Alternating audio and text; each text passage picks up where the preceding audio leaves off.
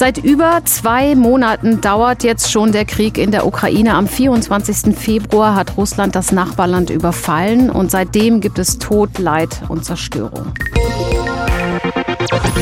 Inzwischen haben sich die Kämpfe vor allem in den Osten der Ukraine verlagert, in den Donbass. Denn die vermeintliche militärische Sonderoperation, so heißt es ja aus dem Kreml, sei dazu da, diese Region zu Anführungszeichen unten befreien, Anführungszeichen oben. Um dieses Ziel zu erreichen, gäbe es eine Großoffensive. Die wiederum assoziiert mit dem 9. Mai, dem Feiertag, an dem Russland die deutsche Kapitulation 1945 feiert.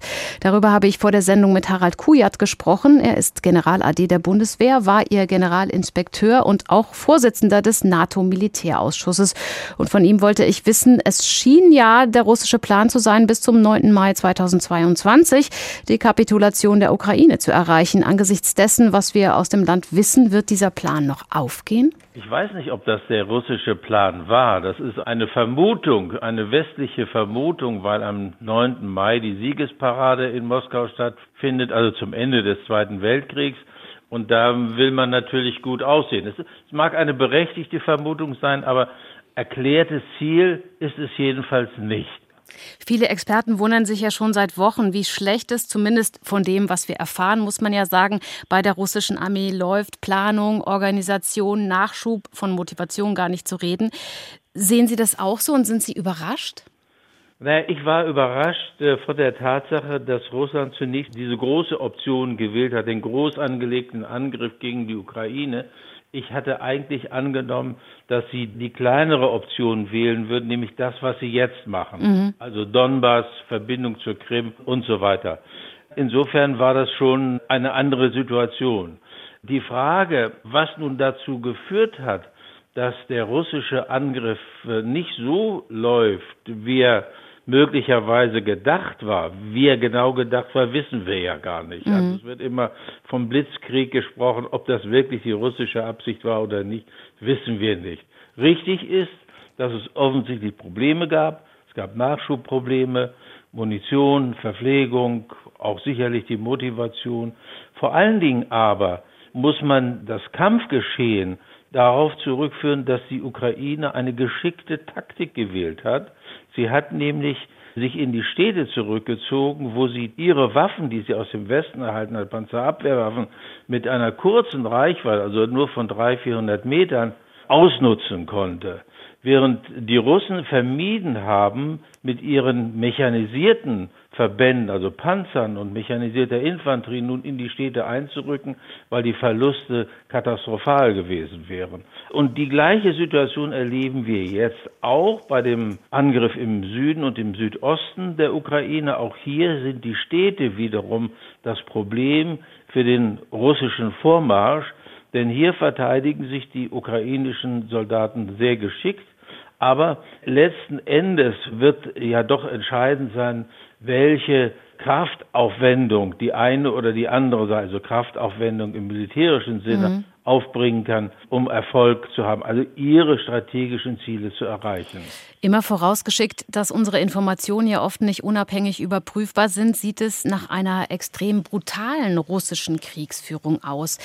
Ist das vielleicht Frust oder ist das möglicherweise von vornherein so angelegt? Naja, grundsätzlich ist das in jedem Krieg so, dass sich die Aktion und Reaktion gegeneinander hochschaukeln. Der Krieg ist ein Akt der Gewalt und er kennt keine inhärente Begrenzung, sondern es gibt also keinen Faktor, der die Gewaltausübung begrenzt, sondern man steigert sich gegenseitig hoch in einem solchen Krieg. Dass nun in diesem Fall es offensichtlich zu einem Ausmaß an Gewaltausbrüchen gekommen ist, also ich sehe mir jetzt das Stichwort Butscha, das ist schon eine ganz besondere Situation, das muss man wirklich sagen. Moskau hat einmal mehr mit dem Dritten Weltkrieg gedroht. Wie ernst ist das zu nehmen? Nun, das hängt sehr davon ab, welche Strategie die Ukraine verfolgt, auch in ihrem Abwehrkampf. Die strategischen Ziele Russlands kennen wir ja. Die sind ganz eindeutig definierbar. Aber die Frage ist, will die Ukraine den russischen Angriff einfach nur zurückdrängen oder will sie auch den Donbass erobern? Will sie die Krim erobern? Das ist sozusagen für Russland die rote Linie. Wenn das der Fall wäre, wenn die Ukraine mit Hilfe des Westens so stark würde, dass sie das wagen könnte, dann müssen wir tatsächlich damit rechnen, dass eine Ausweitung des Krieges erfolgt und dass wir in diesen Krieg mit hineingezogen werden. Die erste Stufe erleben wir jetzt gerade, das ist die Erklärung von Lavrov, dass es Reaktionen auf die Lieferung von Waffen geben wird. Und wir sehen ja auch schon, dass Eisenbahnlinien, Eisenbahnknotenpunkte und so weiter, also die Versorgungswege vom Westen in die Ukraine hinein, zerstört werden. Wenn das nicht vollständig gelingen sollte und wenn sich diese Entwicklung tatsächlich so abzeichnen sollte, dann müssen wir tatsächlich mit dem Schlimmsten rechnen. Jetzt haben wir die Verluste der russischen Truppen schon angesprochen. Ist denn diese Armee überhaupt noch in der Lage, große militärische Ziele zu erreichen, im Zweifelsfall sich also mit der NATO anzulegen?